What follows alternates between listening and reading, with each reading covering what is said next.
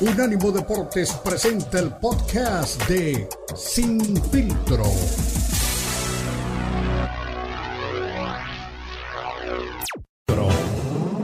El más capacitado cuerpo de periodistas nos traen lo último del béisbol, el boxeo, la NBA, la NFL, la MMA y mucho más. Sin filtro es el programa multideportivo. Te lo presenta Unánimo Deportes, el poder del deporte y la cultura latina.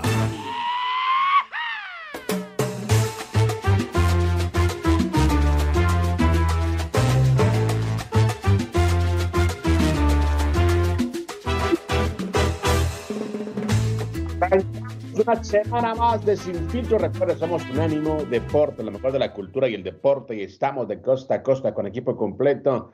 Con Jonathan Morel al mando los controles. Con Tomás Colomo la producción.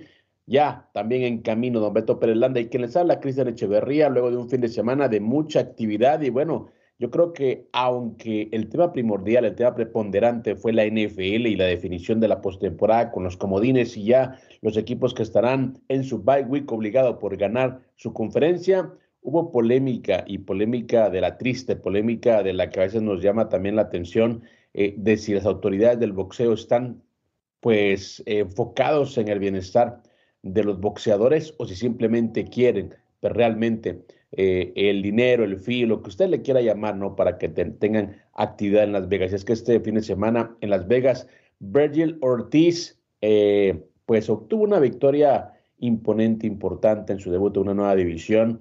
Eh, ganó en el primer asalto, le ganó a un chico que venía, bueno, no ni tan chico, ¿no? Freddy Clauson, ya es un tipo de 34 años, sudafricano venía pues eh, en el papel de víctima, pero no tan fácil, no tan rápido. Sin embargo, posteriormente a la, pelea, que, terminó en el primer asalto, eh, pues hubo un post en Facebook de Tony Weeks, el referí eh, de la pelea, el que tomó la decisión. Tony Weeks, un tipo de, ya de muchas batallas, un tipo de mucha experiencia dentro del boxeo, y él afirmaba que él tuvo conocimiento de que Lawson subió al ring, escúchelo bien, ¿eh? esto no es nada menor, no es algo para tomarlo a la ligera, con un aneurisma cerebral, que fue diagnosticado por dos médicos diferentes con, con esa condición y que fue el tercero que lo revisó, el que dijo que sí podía subir a, boxear. Entonces, él entendió, luego de los primeros golpes de Ortiz a Lawson, que el rival podía pues, sufrir eh, un daño irreversible a su salud y por eso tomó la decisión de tener rápidamente el combate, que él no lo vio en eh, buenas condiciones, que lo vio pues que estaba eh, poniendo los ojos en blanco y que al final de cuentas una de las prioridades o una de las bases de, de, su trabajo como referí es cuidar obviamente la condición física del peleador, cuidar la salud del peleador y por eso es que ahora también harán investigaciones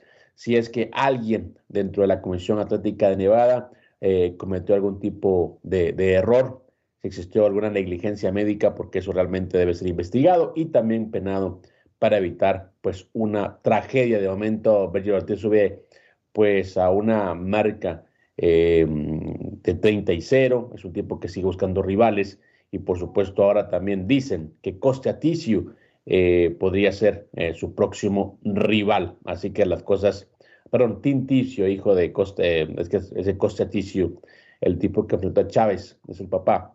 Entonces, Tinticio fue pues, realmente eh, el que está ahora en el horizonte de Bridger Ortiz y por supuesto veremos si lo consigue, si puede dar un salto de calidad y también si pueden, obviamente, investigar qué fue lo que pasó y si finalmente existió negligencia o no dentro de lo que es este eh, mundo llamado boxeo. Bueno, uno que está pasando por un momento eh, no tan agradable también dentro del boxeo se llama Ryan García por dos cosas. Una, porque, bueno, anunció su divorcio y como siempre, como un chico que pues es influencer y boxeador, pues tomó las redes sociales para hablarle a la gente y comentarles que estaba pasando por un momento familiar complicado, que se estaba divorciando de su esposa Andrea, luego pues, de que, que naciera su hijo, y también anunciaba nuevos retos. Eh, se habló mucho acerca de la intención de él por enfrentar a David Haney, que es un boxeador muy completo, mucho boxeador para él todavía.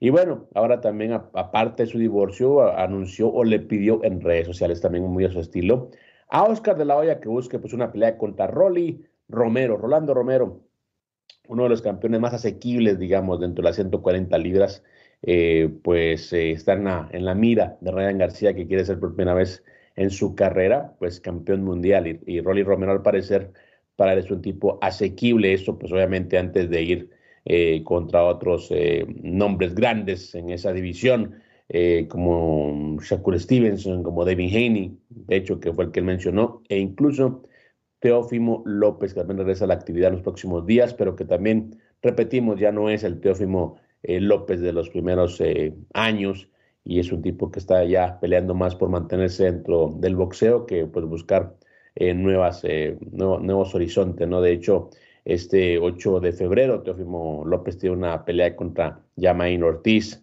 el mismo día que Sean Davis va contra José Pedraza, esto en el Mandalay Bay de Las Vegas, así que boxeo aquí nuevamente en la ciudad del pecado. Y bueno, señores, eh, para la gente que le gusta la NFL, los eh, Vaqueros de Dallas amarraron el título de la, de la Nacional, la, de la, del norte de la Nacional en la NFL, ganándole a los Commanders.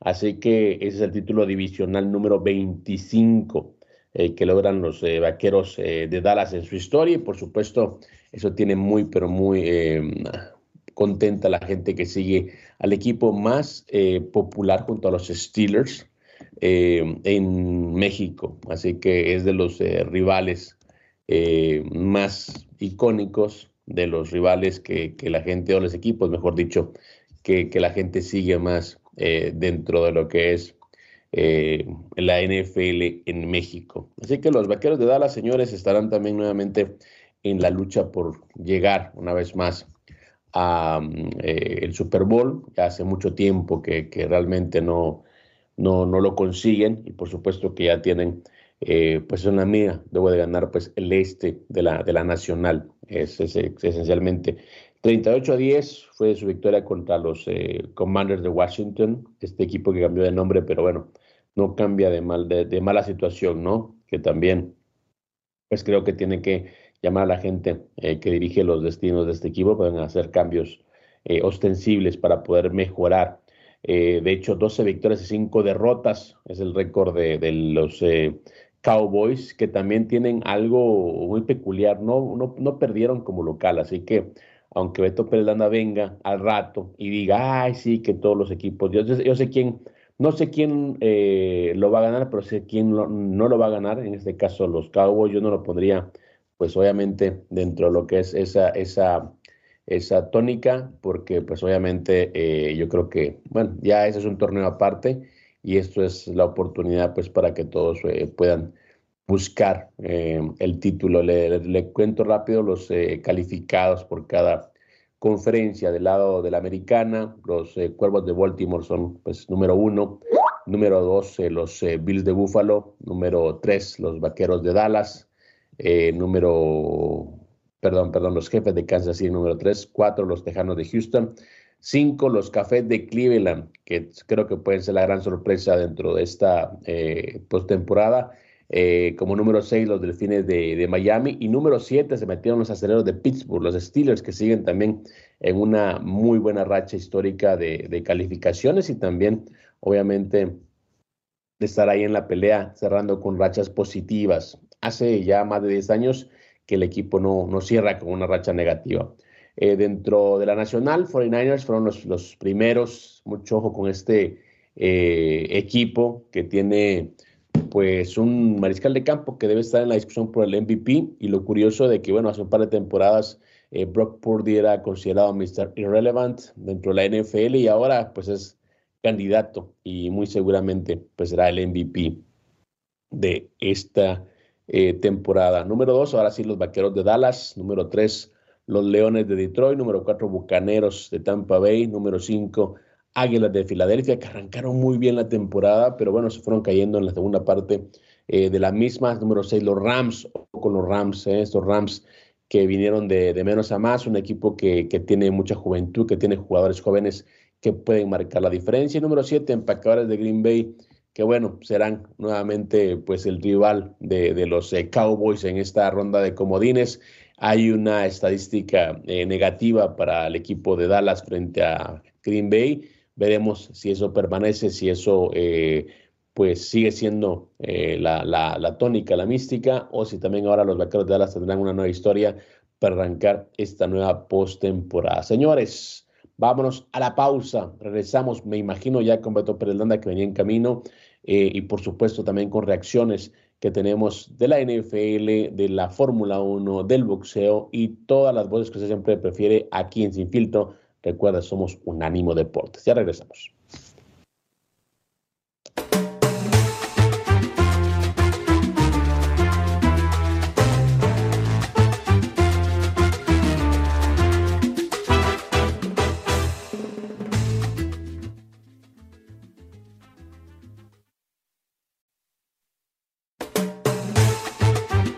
Estás escuchando Sin Filtro, el programa multideportivo presentado por Unánimo Deporte, el poder del deporte y la cultura latina. Sin Filtro, Sin Filtro.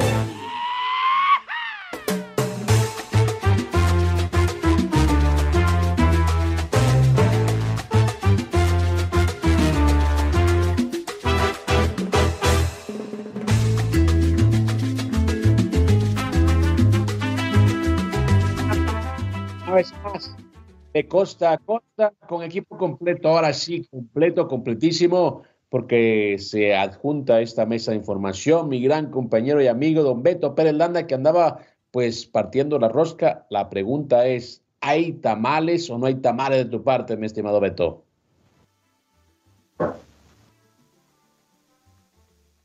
No, pues le hablé de invitar y ya se, se, se, se desconectó. Aquí estoy, aquí estoy. Me han, ¿Cómo estás, Cristian? Me, han contado, Beto, que tú eres más agarrado que mano de ciclista en bajada, pero yo les digo que no es así. No, no, no, es increíble, ¿eh? es increíble. Hay una cantidad de niños abandonados.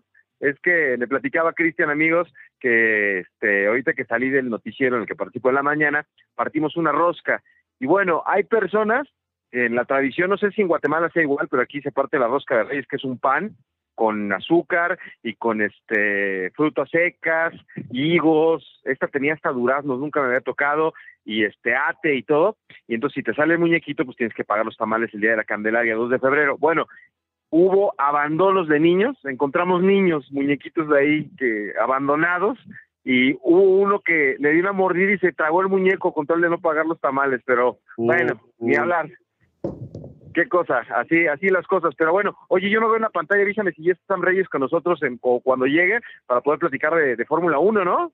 Estaba, pero se cayó, así que no sé si lo puede conectar nuevamente Jonathan o si él llamó eh, por su parte, pero, pero sí, eh, pues lo vi en pantalla ya como que se le cayó la llamada. Eso es lo que, lo bueno. pero sí, bueno, ya lo decías, ¿no? Para hablar de Fórmula 1 y, en un fin de semana, me estimado Beto, en el que se definió pues ya el panorama del fútbol americano, les decía a todos que, bueno, veremos si, si se te hace, eh, pues una vez más, eh, ese, eh, esa predicción, ¿no? De que no sabes quién lo ganará, pero sí sabes quién no lo ganará en el caso de los Vaqueros de Dallas, pero bueno, se viene una, una postemporada bastante movidita, como es el caso, y por supuesto, todas las miradas puestas en lo que, en lo que se viene, ¿no? Para el Super Bowl de Las Vegas.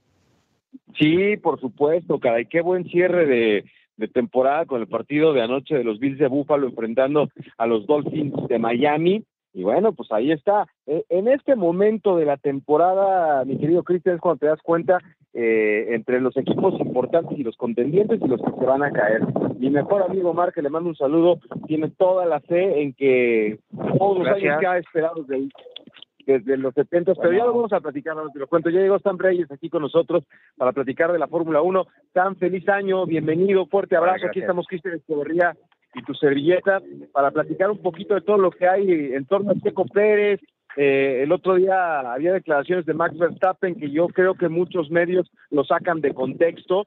Una cosa es los latinos y otra cosa son los europeos, cómo se manejan. Y bueno, concretamente que no está a su nivel, ¿no? Parece que, que dijo Verstappen, pero yo creo que tú tienes también mucha experiencia en esto, ¿no? Que son, son palabras que a veces la gente saca de contexto, porque yo los veo en los videos, hace unos días le platicaba a Cristian, arriba de autos este, deportivos, corriendo, risas, buena vibra. ¿Cómo está la relación y cómo tomas este, este, este tipo de comentarios, Sam? Bienvenido.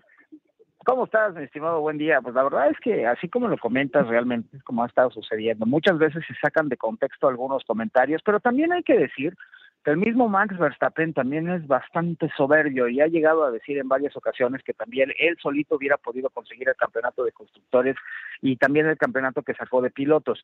Hay que tomar también eh, en consideración un par de cosas que son importantes y que muchas veces pasa de largo cuando estás hablando de deportistas de alto nivel.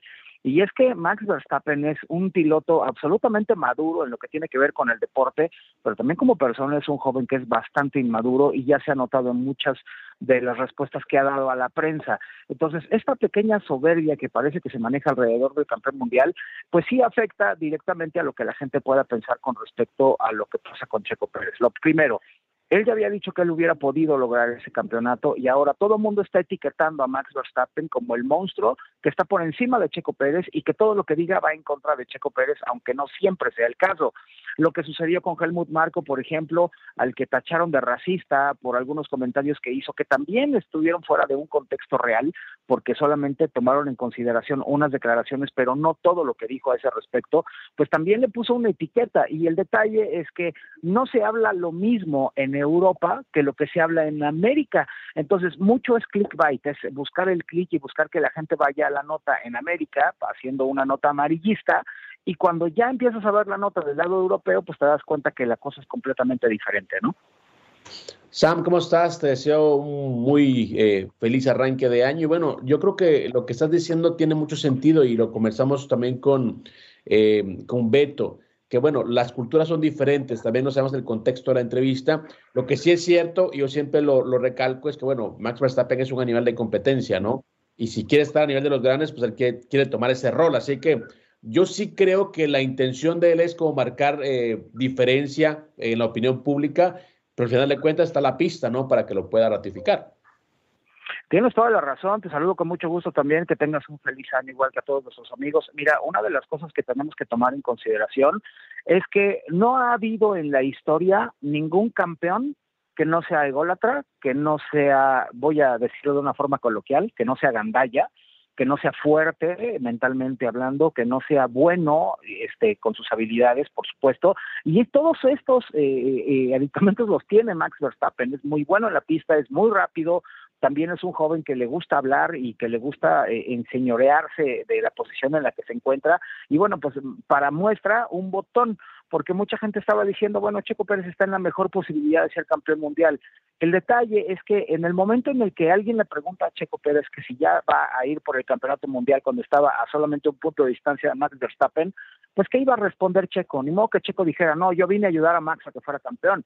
Pero cuando tú te pones a ver ¿Cuánto le pagan a Max Verstappen y cuánto le pagan a Checo por temporada? Pues entre 60 millones de euros y 12 hay una gran diferencia. Y con esta diferencia puedes saber a quién le van a dar la bolsa completa de canicas para que haga su trabajo y busque el campeonato mundial y quién está ahí para hacer otra cosa. Porque además a mucha gente le pasó de noche el hecho de que llamaron a Checo Pérez cuando Checo ya había perdido su asiento en la Fórmula 1 y que llamaron a Checo porque Red Bull no tenía ningún piloto que pudiera subir a la posición en la que ayudara directamente a Max Verstappen. Y me voy a explicar. Cuando estaba Daniel Criat, el ruso, cuando estuvo el francés, por ejemplo, ahí también con él, igual que Alex Albon y Pierre Gasly, por ejemplo, ninguno de ellos tres estaba ayudando al equipo a desarrollar la plataforma para Max Verstappen, sino que iban por sus puntos, por sus victorias, por sus cosas. El caso de Checo es completamente diferente porque al tener tanta experiencia de más de 10 años en la Fórmula 1, llevó a un equipo como Force India a convertirse en el cuarto mejor equipo de la parrilla en su momento. Checo llegó a estar en una muy buena posición como piloto y como desarrollador demostró que podía llevar a una organización de medio pelo para atrás a convertirse en el mejor del resto. Esto le dio la oportunidad de llegar a Red Bull con un Christian Horner que ya conocía desde la, desde la GP2 y que de ahí, por supuesto, devenga todo el trabajo que le dio al fin de cuentas el campeonato directamente a Max Verstappen. Es decir, cuando ya entiendes el rol que juega cada uno, te das cuenta de que llegó a ser equipo, no a ser campeón mundial con Red Bull. Oye, Sam, ese, ese tema es importante. Aquí en este programa hablamos de, de, todos los deportes y mucho de deportes de contacto. Y aquí hay mucha gente, para mí no, no tengo dudas, ¿no? Que el mejor deportista mexicano del 2023 fue Checo Pérez y seguramente lo va a hacer en el 2024, pero hay aquí aficionados que piensan que es el Canelo. Eh, ahora que hablas de las diferencias entre salarios y todo eso, pues cada quien tiene un rol, ¿verdad? Y creció mucho Max Verstappen gracias a Checo Pérez.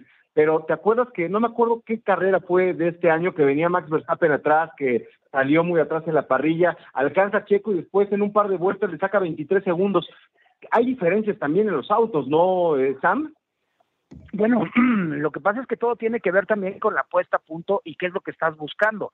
Eh, te lo voy a poner como un ejemplo muy claro tú y yo manejamos completamente diferente y cuando llegamos a una curva, tú puedes frenar más adelante de lo que yo freno. Entonces, esto va a marcar una diferencia en los tiempos de vuelta que se marquen en la pista. Uno, dos, a lo mejor a ti te gusta deslizar el coche de la parte trasera y es algo que yo no puedo hacer y yo necesito que apunte muy bien el coche para poder acelerar.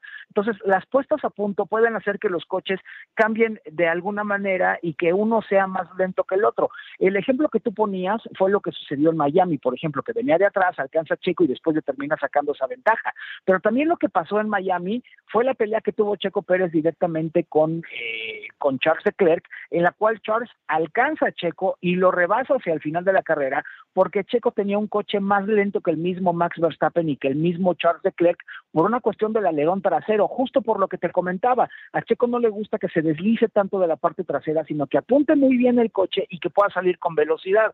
Eso mientras no tengas otro coche cerca, te ayuda mucho a ser seguro, pero al mismo tiempo te, te perjudica quitándote unas décimas de segundo, haciéndote más lento, y por eso los coches siguen siendo la base exactamente igual, pero los coches no son idénticos, porque aunque la base sea el mismo, la puesta a punto llega a cambiar y esto provoca que los coches parezcan que son diferentes, mi querido Beto.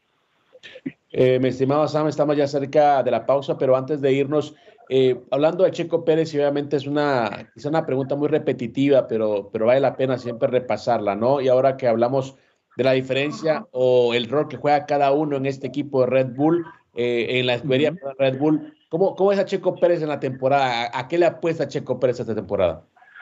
Bueno, es muy sencillo. La verdad es que Checo Pérez a lo que le está apostando es a tener una muy buena temporada para poder tener una extensión de contrato, porque Christian Horner ya dijo que si Checo no rinde lo que necesita para estar cerca de su compañero, estarán buscándole sustituto para el 2015. Por lo tanto, esta temporada será crucial para el piloto mexicano si es que quiere permanecer, uno, en la Fórmula 1 y dos, si se va de Red Bull, la única opción que tendría sería llegar al nuevo equipo de Audi que estaría listo para el 2026, pero para ello tendría que llegar a Sauber para el, 2000, para el 2025. Perfecto, Sam. Te mando un abrazo. Gracias, como siempre, por atender la llamada Sin Filtro. Sabes que es tu casa y te vas como Checo Pérez a toda velocidad, ¿no? Así es, aquí andamos porque ya estamos trabajando, mi querido Mago. Te mando un abrazo y a todos nuestros amigos, feliz año y que la pasen muy bien. Gracias, gracias. gracias especialista de Fórmula 1, obviamente pues con la disección del futuro inmediato de Checo Pérez en el automovilismo y por supuesto su papel en la escudería de Red Bull. Una pausa, regresamos, recuerda, somos Infiltró.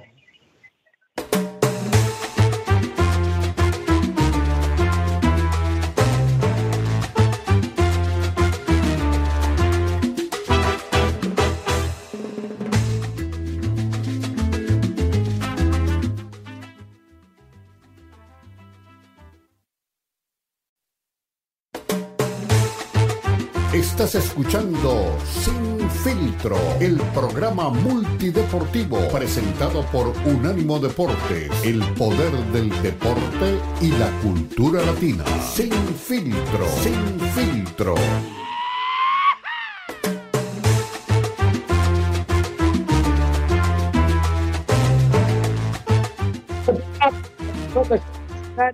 Deporte, lo mejor de la cultura y el deporte. Estamos con equipo completo, con Beto Pérez Landa, escuchábamos también a Sam Reyes y ahora pues es momento de hablar de lo que se viene en la NFL. Ya hay rivales para la postemporada, llaves para postemporada, dos equipos que tendrán bye week y por supuesto empieza lo que es eh, el conteo regresivo para el Super Bowl.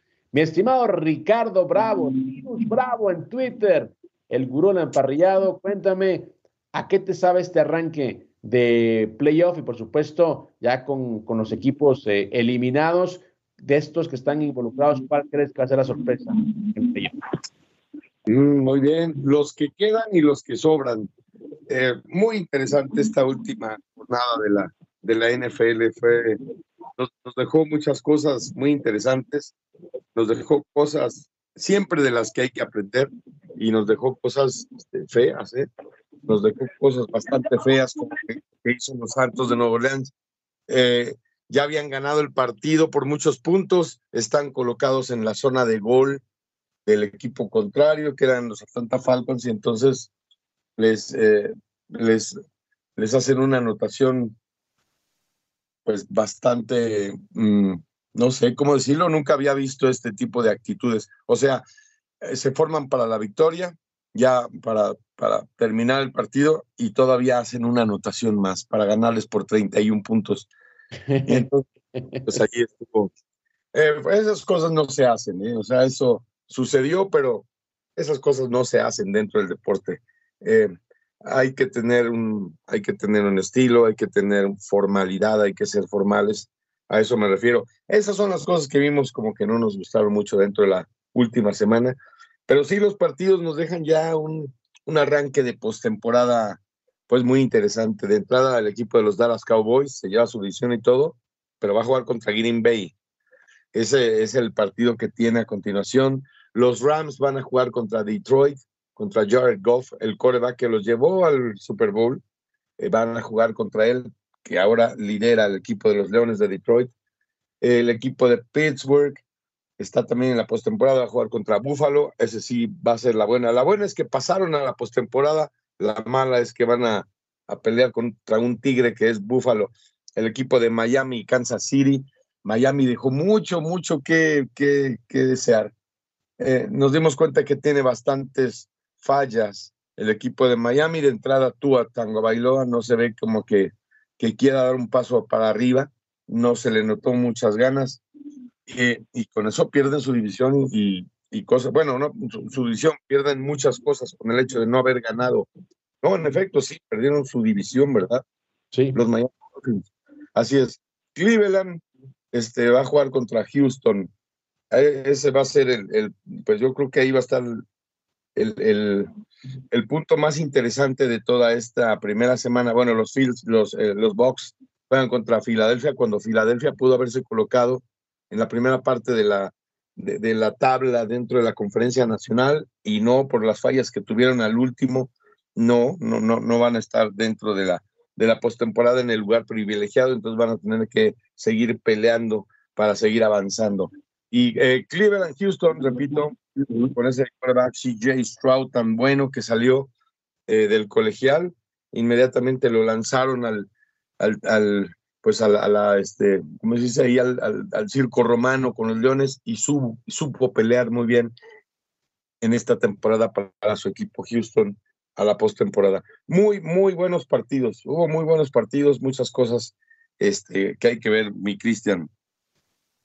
Oye, Ricardo, pues eh, yo tengo varios años haciendo un pronóstico que le molesta mucho aquí a nuestros amigos de fans de los Vaqueros de Dallas. No sé quién va a ganar el Super Bowl, lo que sí sé es quién no lo va a ganar. Sin embargo, hoy otra vez, ¿no? Como al principio de temporada, como a mitad de temporada, están motivadísimos. Otra vez Dak Prescott en plan grande, eh, aplastan a los Commanders con una actuación destacadísima de, de, de su coreback que tiene cuatro pases de anotación, aseguran el este de la conferencia nacional. Por cierto, quitaron a Ron Rivera de, este equipo de los Commanders, que pues, desde que dejaron de ser los Redskins han sido una caricatura. Eh, ¿Son de verdad candidatos los Dallas Cowboys a ganar el Super Bowl o no? Sí, claro, claro que son candidatos. Están ahí en la pelea eh, tuvieron un cierre de temporada espectacular los Dallas Cowboys, tienen un coreback en su máximo potencial. Esta vez Dak Prescott está en su máximo nivel y lo hemos visto ya desarrollar este tipo de juego desde hace que siete, ocho semanas, en donde empezaron otra vez a levantar los suspiros de los aficionados, estos Dallas Cowboys. Pues sí, claro que están ahí. Están duros, están peleando, tienen un equipo bastante formal, eh, pero van contra Green Bay, van contra Green Bay con un equipo que viene para arriba también, con un coreback muy joven que finalmente lo dejaron jugar y entonces también está llevando al equipo de Green Bay a alturas insospechadas. Eso es, de Dallas se esperaba, ¿no? Con este rendimiento, pero del equipo de Green Bay no tanto. Vamos a ver ahí en esta llave, eh, a ver cómo aguanta Dallas, a ver si Dallas aguanta los embates de, del equipo de Green Bay, que es bastante sólido, que es bastante fuerte, regresan muchos jugadores de las lesiones. En fin, yo veo a Jordan Love también ya bastante asentado con su ofensiva y con muy buena hechura, un coreback bastante bueno, bastante formal, y me gusta este equipo de los Green Bay Packers. Ese va a ser otro de los, de los grandes enfrentamientos que vamos a tener en esta primera semana de, de postemporada. Pero que si Dallas es contendiente, claro que es contendiente. Está peleando por un lugar ahí. Exactamente. Bueno, eh, Ricardo, pues hablabas eh, de algunos eh, equipos ¿no? que están ahí en la conversación en la Liga Nacional, sobre todo que, creo que ahí están tus Rams. me gustan estos Rams, ¿no? Para, para dar la sorpresa, y bueno, no será sorpresa, ¿no? Para hacer la tarea, diría yo, ¿no? Un equipo de los Rams que en la Nacional, pues tuvieron pues, realmente un, un mal arranque, cierran bien, y lo que hablamos aquí, ¿no? coloquialmente, que no hay que llegar primero, sino hay que saber llegar. Hay que saber cerrar exactamente y, eso es justamente lo que hicieron los Rams con una, con una parte final de temporada súper formal, o sea, fue un equipo, se puso las pilas, regresó, regresaron al plantel este, jugadores tan importantes como Matthew Stafford, por ejemplo, el, el coreback, el, titular indiscutible del conjunto de los Rams, y ayer hicieron una, pues bastante, bastante buena buen cierre de temporada, ¿no? Bastante buen. No obstante de que no jugó el coreback titular, eh, Matthew Stafford jugó eh, Carson Wentz, por cierto, lo trajeron para este partido y sus números no fueron, fueron discretos, 163 yardas creo por la, por la vía aérea, este, a lo mejor completó el 50% de sus pases, pero tuvo dos touchdowns y eso estuvo muy bien. Y lo de los receptores, ¿no? Yo sigo hablando muy bien del cuerpo de receptores con Puka Nakua, con eh, Bryce Hopkins, Bryce Hopkins, que ahora se une al equipo también. Bueno, hasta el tal Ben Skowronek, es un ala cerrado, también ahí atrapando pases. En fin, la verdad me, me gustó este equipo del, de los Rams, con un juego terrestre también bastante, bastante formal. Y ahí la llevan, ahí la llevan, ahí la llevan mis Rams. Van a jugar contra los Leones de Detroit, que es un equipo armadísimo. Me, me, Oye, Ricardo. Sí. Te quería preguntar ahorita que tocaste el tema de, los Green Bay Packers. Estaba revisando los datos porque llaman la atención. Eh, es uno de los equipos más jóvenes. Tiene un promedio de 24.98 años. Eh, desde los Osos del 77 no se veía un equipo así de joven, ¿no? Eh, en, el, en otros deportes, para no hacerte enojar en este lunes, en otros deportes dicen que la gente de experiencia gana los títulos y los jóvenes ganan partidos. Vienen de tres victorias consecutivas, de ganaron a Chicago y avanzaron. En la NFL aplica lo mismo. Las gentes de experiencia ganan campeonatos y los jóvenes solo partidos de temporada regular. ¿O qué, aspiración tiene Green Bay?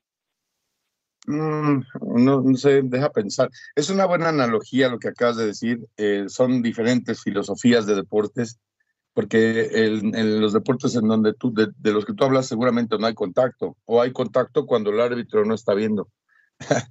no, no, no, nada que ver. O sea, e, e, es, la conjunción de, talentos, es la conjunción, de talentos.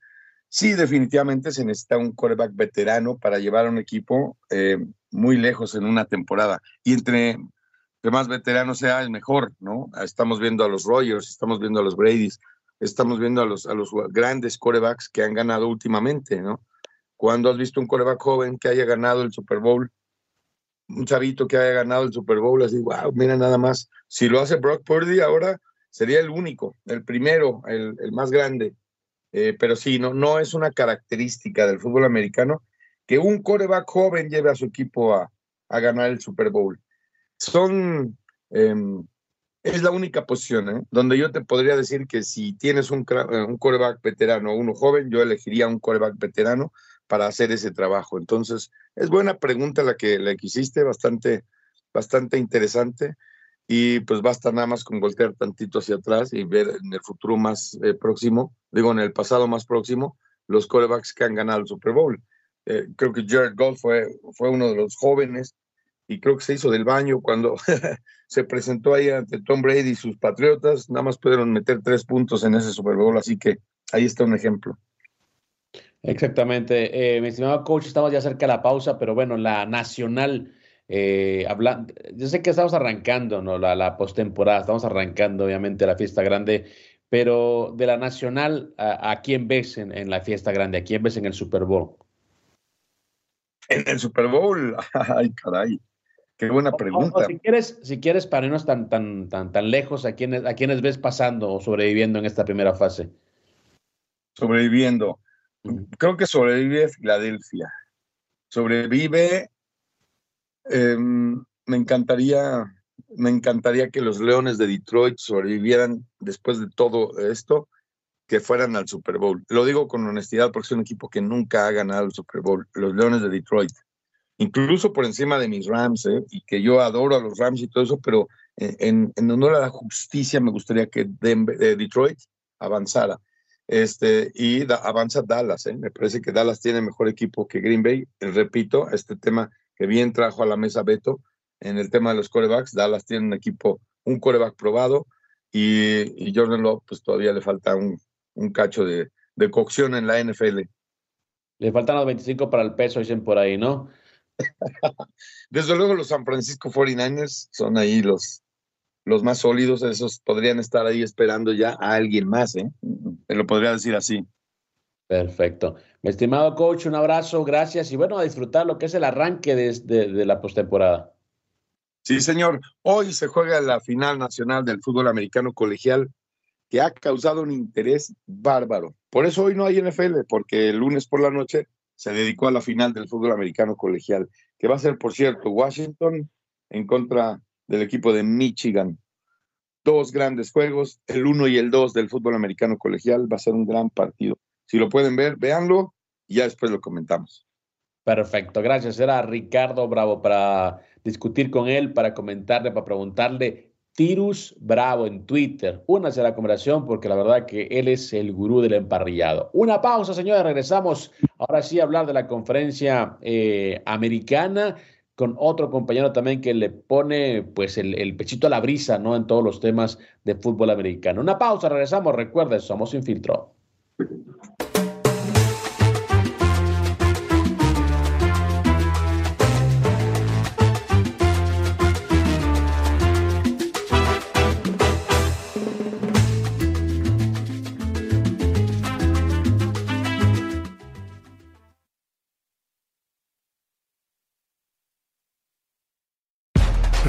También estamos en Instagram.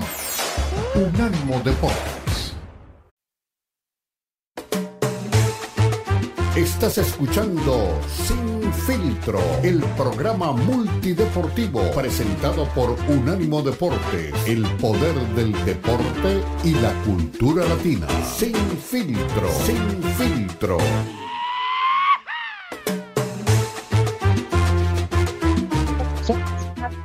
Deporte, la cultura del deporte y escuchamos ya a Ricardo Bravo hablarnos de lo que se viene en el fútbol americano en la postemporada, sobre todo en la conferencia nacional y alguien que también viene pues eh, con ganas de, de, meterse a la discusión y hablar obviamente de lo que pasará en la conferencia americana. Es otro amigo de la casa, otra persona que también sigue muy de cerca el fútbol americano, el baloncesto eh, la Fórmula 1. Me refiero a don Marquitos Patiño. Marquitos, ¿cómo estás? ¿A qué te sabes de arranque de postemporada? Obviamente en la conferencia nacional, perdón, en la conferencia americana del fútbol americano. ¿Cómo estás? ¿Cómo estás, Cristian? Muy bien, muy contento como siempre que desinfiltro. Eh, va a ser, hay partidos interesantes, este, quedó bien pareja, bien pareja quedó este, la conferencia los Bills de Buffalo lograron meterse en el, en el segundo puesto, el segundo sembrado, digo, Baltimore ya estaba, pero los Bills, entre los Bills de Buffalo, que son el uno, el 2, y el 7, que son los Steelers, solo hubo un partido de diferencia. Entonces estuvo muy cerrada la temporada. Pudo haber quedado fuera algún equipo con 10 victorias. Al final no fue así. Con la derrota de Jaguares le limpió el camino este y tanto a los Steelers como a, como a los mismos Bills, antes del partido de Miami podían haber quedado en 7 o podían quedar, o, sea, con la victoria quedaron en 2, pero si hubieran perdido hubieran terminado en 7. Entonces está parejísimo y, digo, pues por más que sí hay este, por ahí favoritos, las casas de apuestas, ya hemos visto los números, las diferencias creo que van a ser, va a ser una, una serie de wildcards bastante interesante, donde yo no me atrevería a, dar claros favoritos. Claro que ahorita vamos a dar nuestros pronósticos, pero así que digas, ah, va a arrasar tal, no lo sé, ¿eh? Mira, como se nos fue alargando toda la charla este, con el coach Bravo, yo creo que te vamos a pedir que te quedes un segmentito más porque eh, este va a ser muy corto, Marco. Pero ayer estamos platicando por la noche, ¿no? Qué buen partido para cerrar la temporada los Bills de Buffalo, que tienen su racha positiva. Hace un mes este, el equipo de, los Bills está prácticamente eliminado. Josh Allen tuvo una media temporada complicada y en el momento importante se fueron a plantar al Hard Rock Stadium en la cancha de, de los Dolphins de Miami, que defensivamente es muy fuerte pero que no pudo resolver, ¿no? Y se quedan con el, con el tema de, de ganar la división por cuarto año consecutivo, ¿no? Qué buen cierre de partido, muy bien el equipo de Miami, la defensiva, mm. pero Josh Allen apareció cuando se necesitaba. Híjole, yo, o sea, fue un partido emocionante, ¿eh? un partido muy emocionante como, como nos gusta, ¿no? Este, un partido que se definió por poco, que se define con una intercepción a, a Tua Bailoa, que bueno, este, de verdad, lo han criticado, pues ahí hubo puntos para sus detractores, fue una intercepción terrible, pero, o sea, fue un partido emocionante, pero pero muchos errores, ¿no, Beto? Dos intercepciones a, Josh Allen, un fumble a Josh Allen, intercepciones a Tua, el touch, de, los dos, de los tres touchdowns de, los Bills de Buffalo, uno es un rebote, no sé si recuerdes, es un pase bajo que alcanza a manotear un defensivo y que le cae de rebote al, al receptor de los Bills, luego es un regreso de patada, ¿no? De, de ochenta y tantas yardas. Me parece que fue un partido que sí estuvo emocionante, que obviamente así nos gustan los cierres de temporada, pero también con muchos errores y no tan bien jugado. Creo que los dos equipos mostraron, mostraron sí sus fortalezas, pero creo que en ambos casos lo superaron sus sus debilidades. ¿eh? Creo que Búfalo no fue tan contundente. Fueron, o sea, de los 21 puntos que hace, son fortuitos 14, ¿sabes? Es un regreso patada que claro que es todo el mérito para el, que regresa la patada y el otro pues fue, fue de chiripa, el, touchdown de Josh Allen, ese que rebota y que hace una, una viveza y que es espectacular lo que hace el receptor, pero sí creo que los dos equipos, digo, Miami, eh, híjole, qué, qué, cierre tan complicado y, y pues creo que la noticia en cualquier otro momento en postemporada, claro que luce complicado, pero también Kansas no es lo que, lo que hemos visto en las últimas temporadas, ¿eh? Arquitos, y bueno, lo hablamos también con el coach Ricardo Bravo, eh, que bueno, no es tanto como arranque, sino como cierra, ¿no? La temporada regular. Equipos como Filadelfia, eh, en la Nacional se fueron cayendo. Eh, jefes de Kansas City no han tenido, como dices, una muy buena temporada. Ahora están en la Americana. y bueno, yo creo que hablando de equipos que, que podrían también dar la sorpresa, ya lo decía también Ricardo, en la, Nacional le gustaría que los eh, Leones de Detroit pudieran llegar al Super Bowl. Y bueno, del lado de la americana, ¿te imaginas si llegan los Bills de Buffalo que no han podido ganar luego de cuatro intentos? No, y además que es una temporada en la que, como dice Beto, ahí sí lo de la hace, tal vez no un mes, en un mes, hace un mes ya estaba iniciando el resurgimiento de Josh Allen y los Bills de Buffalo, este, con eh, y ahorita se, metieron en segundo, en segundo sembrado, ¿no? Creo que sí, pero yo aún veo quién puede ser para mí el caballo negro, los Cleveland Browns, ¿eh? Con Joe Flaco en su, si te dirías su segundo aire, me estoy viendo buena onda, creo que su tercer aire, un jugador que perfectamente sabe jugar fases finales, que ya ganó un Super Bowl con los Ravens, que está lanzando impresionantemente. Digo, este fin de semana pierden, sí, pero porque van con prácticamente con equipo B contra Cincinnati, yo creo que entre los Bills de Buffalo y, Cleveland puede estar ahí el, el caballo negro y el equipo que puede complicar a Baltimore, ¿no? Todo el mundo dice Baltimore va a llegar, Baltimore va a llegar. Sí, Baltimore es el equipo más fuerte, pero lo que puede tener enfrente este, pues, puede complicarle la situación bastante, bastante desde un inicio, ¿eh? Bueno, perfecto, mi estimado Marquito, te pedimos que nos avances un poquito. Vamos a ir a una pausa a la hora exactamente. Luego regresamos pues con más eh, detalles de lo que es el arranque de la postemporada y también de lo que se viene también eh, con equipos como repetías ya favoritos y los que podrían ser el caballo negro en este arranque de la fiesta grande del fútbol americano que tendrá, pues obviamente su epicentro en Las Vegas en unos días aquí en mi patio. Ojalá que nos den credencial, mi estimado Beto, para estar ahí en el Super Bowl de Las Vegas. Una pausa, regresamos. Recuerde, esto es Infiltró. presenta.